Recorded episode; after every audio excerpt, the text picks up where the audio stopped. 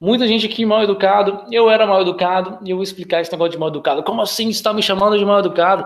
Mal educada, financeiramente. Talvez você trabalhou, tem 20 anos que você trabalha, 30 anos ou 10 anos, ganha um salário e meio, dois salários ou mais do que isso.